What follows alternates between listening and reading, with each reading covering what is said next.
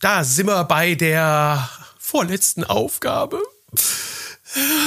Es ist schon die vorletzte Aufgabe. Und es ist eine ganz wichtige Information an dieser Stelle für alle diejenigen, die aufmerksam zuhören.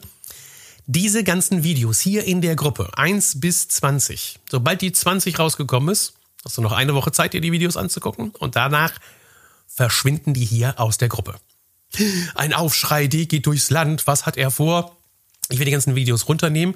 Ich werde sie zusammenfassen, ähm, werde das Ganze möglicherweise auf meinem Blog veröffentlichen oder vielleicht auch in einen Kursus einfließen lassen, den du dann besuchen kannst, wo ich noch ein paar Experten dazu hole, die zum Beispiel zum Thema Werbung dann etwas erzählen. Also Anzeigenwerbung zum Beispiel in Facebook oder eben auch in Google und werde diese ganzen Daten dann rausholen. Warum mache ich das? Damit die Gruppe hier wieder ein bisschen bereinigt ist, damit hier dann auch wieder für andere Dinge Platz ist, damit wir wieder spannende Ideen zum Online-Kundengewinnen untereinander austauschen können und das Ganze wird dann etwas wieder aufgeräumter sein.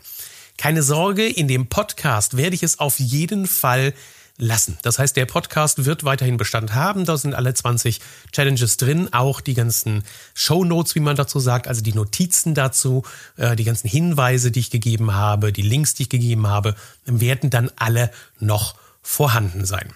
Also 1 bis 20, nachdem die 20 erschienen ist, dann wird das dann wegfallen. Für die 20 habe ich mir ja etwas ganz Besonderes überlegt. Da werde ich dann auch noch Hilfe von jemandem bekommen, der bei der Umsetzung dir dann auch nochmal wertvolle Tipps geben kann.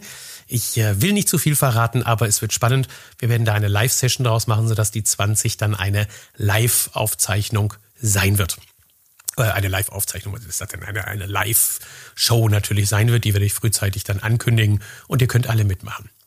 Kommen wir aber jetzt zur Nummer 19. Die Nummer 19 heißt, stelle deine Kunden vor eine Herausforderung.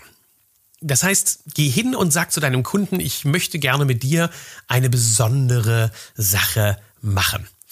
Vielleicht habt ihr ja schon mal gesehen, diesen der älteste Heizkessel in Deutschland. Das ist so ein bisschen die Grundidee, äh, wie ich drauf gekommen bin. Also, dass du hingehst und in deinem Gewerk danach suchst, dass du eine besondere Herausforderung von deinen Kunden annehmen möchtest. Also wir suchen zum Beispiel ähm, einen, eine, eine, eine langweilige, traurige Terrasse, die wir in einen Wohlfühl-Wintergarten verwandeln wollen. Oder wir suchen die, äh, die, die, die schwierigste Herausforderung für die Sanierung einer Wandfläche.